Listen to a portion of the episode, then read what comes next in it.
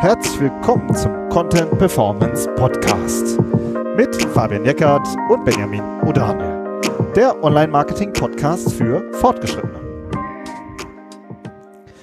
Hi Fabian. Hallihallo. Heute sprechen wir über Glossare und ob das eine kluge SEO-Strategie ist.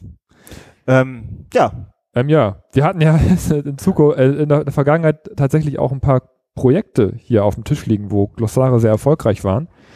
Darum haben wir uns entschieden, das für eine Folge zu machen. Aber ich habe tatsächlich auch in den letzten Wochen den Eindruck gehabt, dass es auch äh, so in der Szene nochmal wieder auf dem Tisch gelandet ist, das Thema, oder?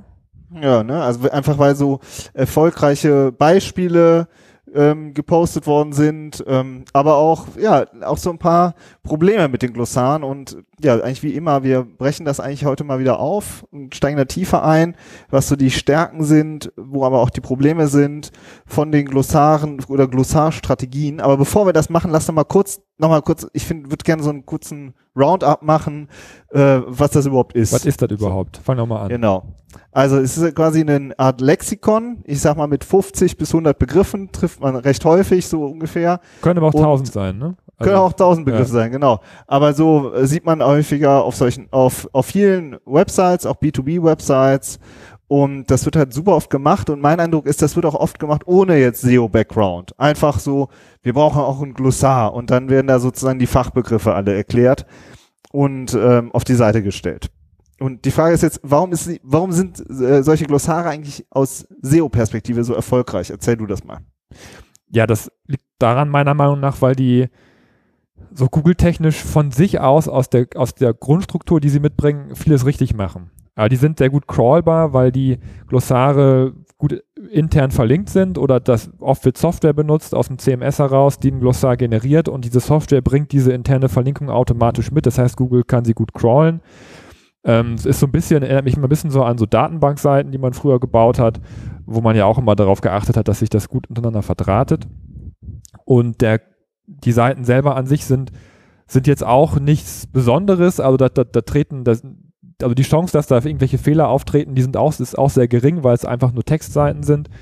Und der Text selber ist ja auch oft äh, sehr abgegrenzt. Ne? Das heißt, es geht immer um, um einen Punkt, der auch oft sehr generisch ist. Das heißt, da ist auch oft Suchvolumen dahinter. Und wenn du halt so einen generischen Begriff sehr punktuiert mit dem Text versorgst, dann hast du halt auch gute Chancen dafür zu ranken. Also es ist einfach so von aus, aus der SEO-Perspektive was, was, was Google gut verarbeiten kann, so ein Glossar. Und darum sind viele damit auch so erfolgreich. Aber es ja. gibt ja auch eine Content-Ebene, ne?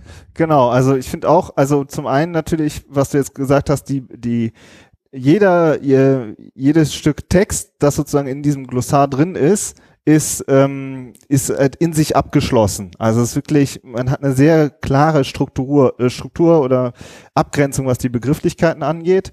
Ähm, aber auch in der Produktion finde ist mein Eindruck, dass da halt oft dann Fachabteilungen zum Beispiel rangezogen werden und dann wird gesagt, so, wir haben jetzt ein Content-Projekt, ja, und das ist dann ein ganz klares Projekt mit einer ganz klaren äh, Liste an einfach Themen, Texten, die geschrieben werden müssen, die produziert werden müssen. Entweder sind es Fachabteilungen oder es wird extern eingekauft oder was auch immer, aber das sind sozusagen ein ähm, einfach ein ganz klar in sich abgeschlossenes Content-Projekt und man muss auch über die Themen, äh, über die einzelnen Texte relativ wenig reden, weil es ist immer, was ist das? Definition, bumm. also da ist nicht, da musst du keine große Struktur oder eine Erzählung oder sonst irgendwas, ja, da gibt's kein Storytelling da drauf auf diesen Seiten.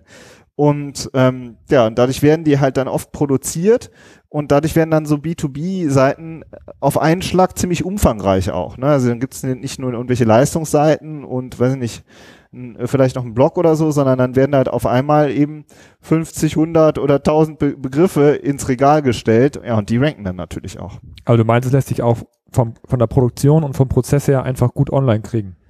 Ja, das habe ich den Eindruck, dass du, ähm, da ist halt nicht, ähm, ja, da ist halt nicht, ja, wir müssen an der ganzen Seite arbeiten oder sonst irgendwas oder äh, packt mal eine Produktseite an, eine wichtige äh, Leistungsseite oder so, wie viele Leute da mitdiskutieren. Das ist ja total politisch.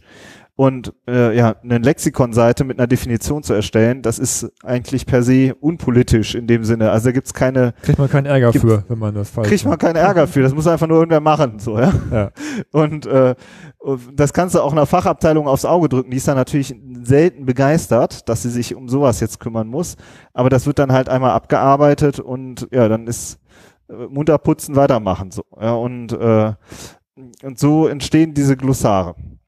Aber das ist jetzt erstmal so vorab gesagt. Aber da gibt's, finde ich ja auch richtige, ja, einfach Knackpunkte, die uns begegnen und die würden wir gerne jetzt nochmal mit euch diskutieren. Das erste ist, ähm, das ist eigentlich das, was du, was dir auch so in den Sinn direkt gekommen ist, das ist ein, diese Kopierbarkeit, hast du das genannt. Äh, sag mal, Fabian, was steckt dahinter? Genau, als SEO ähm, beurteile ich die Sachen, die Strategien ja auch erstmal danach, wie einfach die von der Konkurrenz nachzubauen ist. Und das ist bei dem Glossar natürlich sehr einfach zu machen. Also man kann davon ausgehen, wenn in irgendeiner Branche irgendeiner anfängt, ein Glossar zu machen, dann dauert das drei Monate, dann ist, dann hat die Konkurrenz das auch auf der Seite. Ja, also das, die Struktur ist einfach zu verstehen, das kennt jeder und deswegen kann man es eben auch leicht, relativ leicht umsetzen.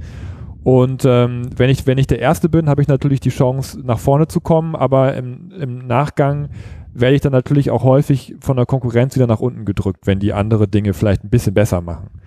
Ja, also das heißt, die Strategie kann kopiert werden, der Content kann natürlich auch zum Teil kopiert werden. Ja, also man kann relativ leicht auch jetzt einen Praktikanten zum Beispiel dran setzen äh, mit der Aufgabe, jetzt guck mal an, über worüber die alles geschrieben haben, schreib das mal in eine Excel-Tabelle und mach das mal so ähnlich, wie die es auch gemacht haben. Ja, so erfolgreich die Strategie ist, so einfach ist sie eben auch zu kopieren und das finde ich ist ein Problem daran. Ja. Ja, und die, ne, du sagst schon, die, die, die Praktikantenarbeit sozusagen, der, der schreibt dann die ersten, äh, guckt sich die ersten drei Ergebnisse an oder weiß ich nicht was und schreibt einfach das Gleiche. So, ne? Und dann hast du alle anderen äh, SEO-Erfolge, die du vorhin genannt hast, dass das halt datenbankgestützt entwickelt wird, dass es gut intern verlinkt ist und so da sind halt viele andere SEO-Faktoren dann direkt wieder auch erfüllt. Und, ähm, und dann ranken dann auf einmal zwei Glossare oder drei oder fünf oder zehn. Sieht man in manchen äh, Branchen, dass an alle ein Glossar haben. Und ähm, oh, und dann Genau. ist sozusagen Ende. Und der Effekt, dass man weggedrückt wird, der hat ja mit dem Content zu tun, ne?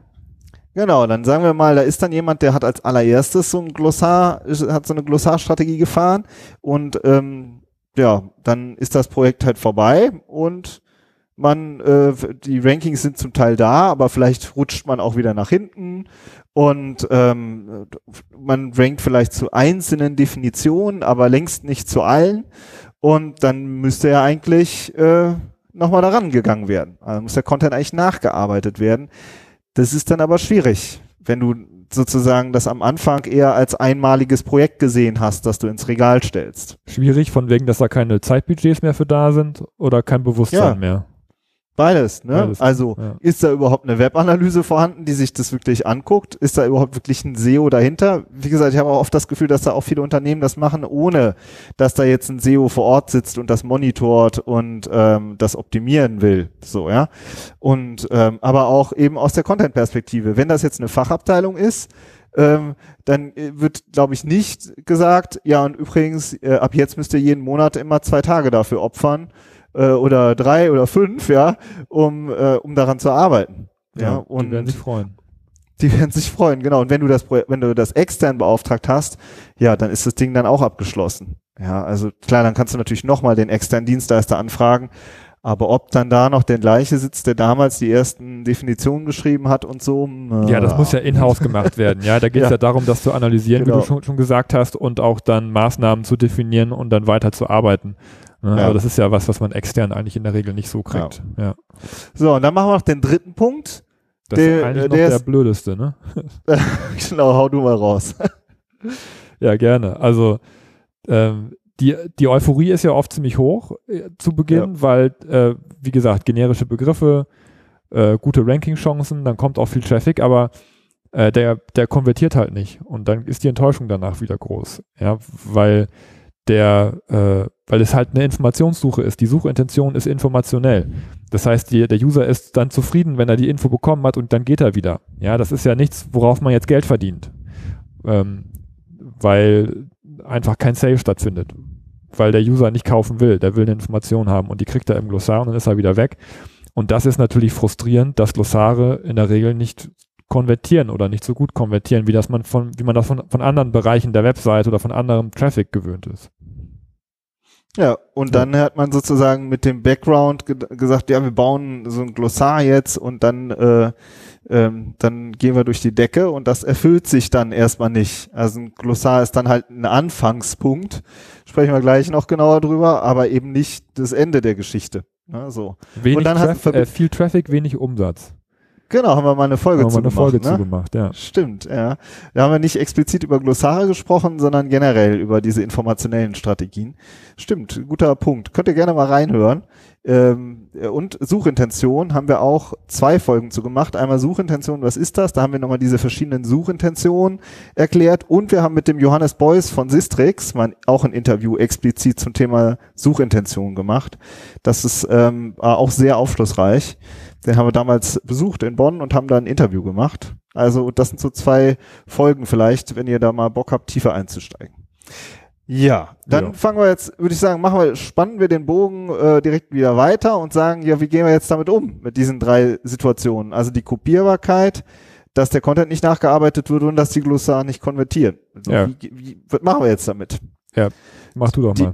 Ja, ich finde auch das Einstieg. erste ist wenig überraschend, ja, dass ihr natürlich an einem Glossar, ein Glossar kontinuierlich optimieren müsst. So Ja. wie alles andere auch. SEO ist Suchmaschinenoptimierung, ja, und die Optimierung ist halt nicht im Sinne von, äh, ich drehe einmal an der Schraube und dann ist es erledigt, sondern es ist äh, eben nicht in sich abgeschlossen, der, so ein Glossarprojekt, sondern man muss ihn optimieren, genauso wie alle anderen Inhalte auch. Genau. Und wenn man halt das so Fire and Forget macht und es einfach nicht mehr anfasst, dann wird man halt nach hinten wieder durchgereicht, wenn die anderen auch anfangen. Und äh, eigentlich, ja, wie du schon, wie, du- wie du schon sagtest, das ist dieses nicht, äh, es ist halt kein Projekt, sondern ein Prozess. Ne? Und da muss man halt dranbleiben und auch an den, an den Glossarseiten. Ich meine, jetzt mag man natürlich sagen, das ist jetzt ja gut, ich habe die Definition jetzt einmal geschrieben. Ähm, was soll ich da denn jetzt, jetzt, noch dran schreiben, würde ich jetzt sagen. Ja, lass, so, doch, würde ich auch, lass das doch mal diskutieren. Finde ich schön. ja. Was, was mache ich denn jetzt erstmal? Also bevor ich was dran schreibe, muss ich ja erstmal was analysieren vorher. Ja, also ähm, wie d- Content Performance. Wir sind der Content Performance Podcast und das ist ein klassischer Fall von Content Performance messen, finde ich. Ähm, Fabian, was guckst du dir da an, wenn du jetzt ein Glossar vor dir hast? Ja, den Ist-Status, ne? Also wie Ja. ranken die einzelnen Seiten? Gibt es Seiten, die äh, total mies ranken? Gibt es Seiten, die für, also oft ist es ja so, dass, dass einige wenige Seiten dann für sehr viel Traffic zuständig sind, weil die einfach gute Rankings haben. Dann gibt es ja auch Seiten, die sind so in Schlagdistanz, sagen wir ja immer, die, die Chancen, die, also die ranken für Chancen-Keywords. Das heißt, da ist man dann auf Platz 3, 4, 5 ähm, und würde halt einen großen Traffic-Sprung auch machen, wenn man es vielleicht noch ein paar Sätze nach vorne schafft. Also, dass man einfach mal so ähm, schaut, wo stehe ich denn und daraus dann ableitet, um welche Seiten kümmere ich mich denn zuerst oder wo habe ich denn äh, vielleicht die Möglichkeit, dann am Content zu arbeiten und dadurch noch ein paar Plätze gut zu machen, aber dadurch eben auch eine große Wirkung zu erzielen. Also ich finde, da geht es immer wirklich darum, sich zu sich anzuschauen, wo es am meisten Sinn macht und wo die größten Hebel sind, wenn man Ja. oben anfängt zu analysieren. Ja, und, ähm, und dahingehend auch noch, was ich auch noch einen super wichtigen Aspekt finde, ist, dass die Suchergebnisse sich ja verändern. Wir alle merken das ja. Äh, du googelst und dann hast du vorne ein Videokarussell. Oder dann hast du vorne eine Grafik. Oder dann hast du vorne ein Featured Snippet. Gerade bei Definitionen auch. Ja, ähm, Featured Snippets haben wir mit dem Kevin Indig äh, letzten Ende, äh, kürzlich noch besprochen. Ähm, ich glaube, wie halt, hier ist die Folge. Wie ein SEO aus dem Silicon, Silicon Valley, Valley. oder irgendwie sowas. Arbeitet. Also ja. der, da arbeitet er ja, der Kevin, und da haben wir dieses Thema Featured Snippets ganz äh, auch nochmal als wichtigen Aspekt besprochen. Also die Suchergebnisse verändern sich. Es gibt zahlreiche SERP-Layouts, ja, also wie so eine, so eine erste Seite gestaltet ist. Und die sieht halt anders aus als noch vor drei oder vor fünf Jahren.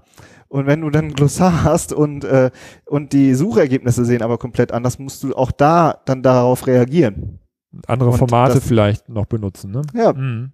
Also einmal finde ich geht es darum, macht man den, den Text vielleicht noch umfangreicher, aber auch brauche ich da neue Formate dran? Wie mache ich generell da eine Seite draus, eine URL draus, wo der User vielleicht länger verweilt? Und dafür muss ich am Content arbeiten. Und dann wird's echt, wenn man dann das sozusagen nicht drin hat, also einmal diese Analyse, diese Webanalyse, was du gerade genannt hast, Rankings analysieren, Chancen-Keywords, aber auch wenn man dann sozusagen die, in der Fachabteilung äh, sozusagen das weg ist, ja, und da keiner keiner den Wert er erkennt, ja, dann dann ist es echt bitter, weil dann ist die Frage, wer hat denn jetzt die fachliche Expertise, dieses ähm, Lexikon weiter auszuarbeiten? Ja, auf der anderen Seite hat man natürlich auch jetzt Zahlen, wenn man das ausgewertet hat, mit denen kann man intern ja auch arbeiten und sagen, guck mal ja. hier, ähm, wenn wir da ein bisschen dran arbeiten, wenn wir da weiter dran arbeiten, dann, dann äh, da versprechen wir uns viel von. Ne? Also ich finde, auf der anderen Seite kann man es auch positiv sehen und mit den Zahlen, die man erhebt, auch ins Unternehmen reingehen und damit argumentieren.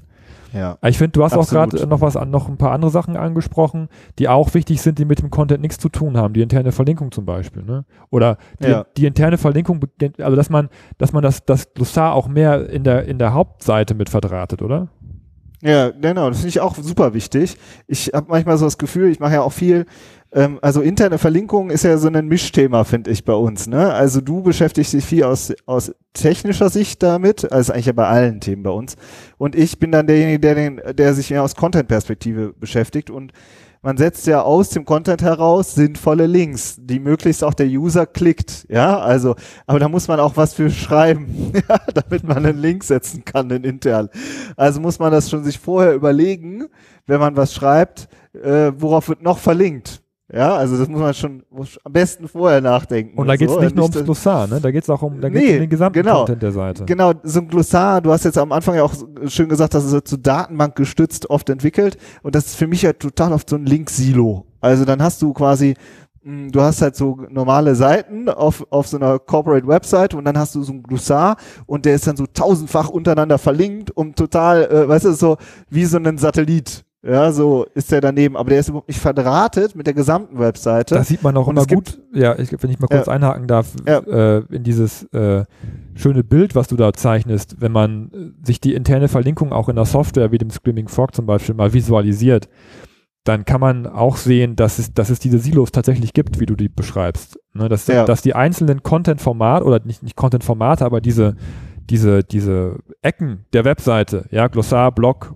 äh, Produktseiten oder auch ein Shop, das kann man erkennen in der, in der Linkstruktur, wenn man sich das mal mit so, mit so Knöpfchen anzeigen lässt. Das, das sind wirklich so Kugeln, die sich, die, äh, die voneinander abgetrennt sind und die sich auch ganz oft gar nicht untereinander verlinken und die wirklich sehr, sehr alleine stehen. Ne? Ja. Und das, das heißt, dieser Silo-Gedanke, den, den gibt es tatsächlich oft. Und das ist beim Glossar ja. natürlich auch oft der Fall, weil es eben auch, wie du sagst, so eine abgeschlossene Ecke ist. Ja. Wo keiner und das rein ist und wichtig.